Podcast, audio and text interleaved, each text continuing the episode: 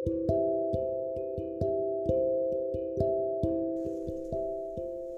ー、オードリーの「オールナイトニッポンで」えー、春日さんがアメフトの応援するチームをどんどん変えているという話を若林さんが言っておりました。あの最終的にオチが、えー、プレゼントにつながるというなかなかすごい、えー、オチというか面白い感じで終わるわけですけども、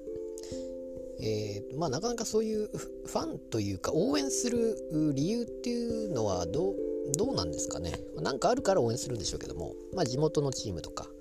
っていうパターンもありますし、うん、まあなんか多分きっかけがあるわけですよね。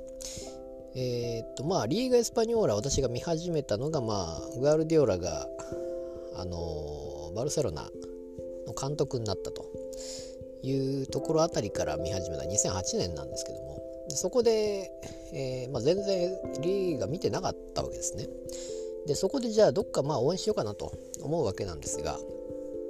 あのまあレアル・マドリードとか、えー、バルセロナっていう、まあ、2強だと思うんですが、まあ、そこを応援してもまあまあ面白くないというかまあ普通すぎるというかあのあんまり強いところっていうのは応援のしがいがないような気がするんですけれどもその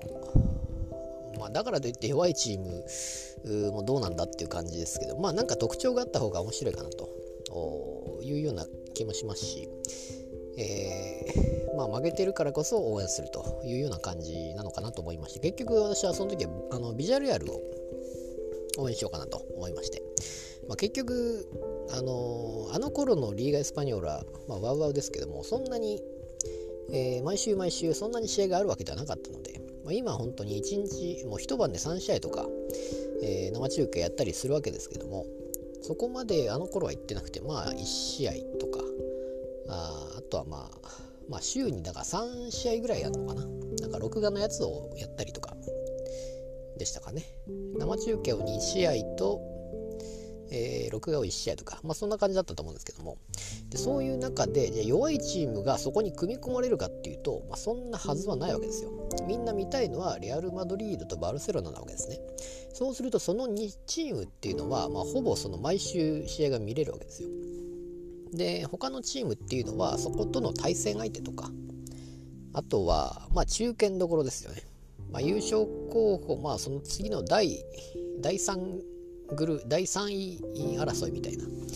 えー、感じの、まあ、あの頃、まあ、セビージャ、ビジャレアル、バレンシア、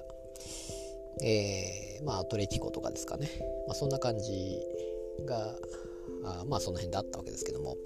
まあ、だからその辺を見ないことにはほぼ試合が見れなくなってしまうというような、まあ、そういうのもありながら応援するチームを決めてたような気がしますし、まあいろいろ人それぞれだと思うんですけども、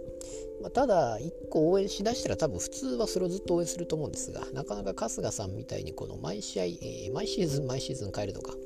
ていうパターンってなかなかあないかなと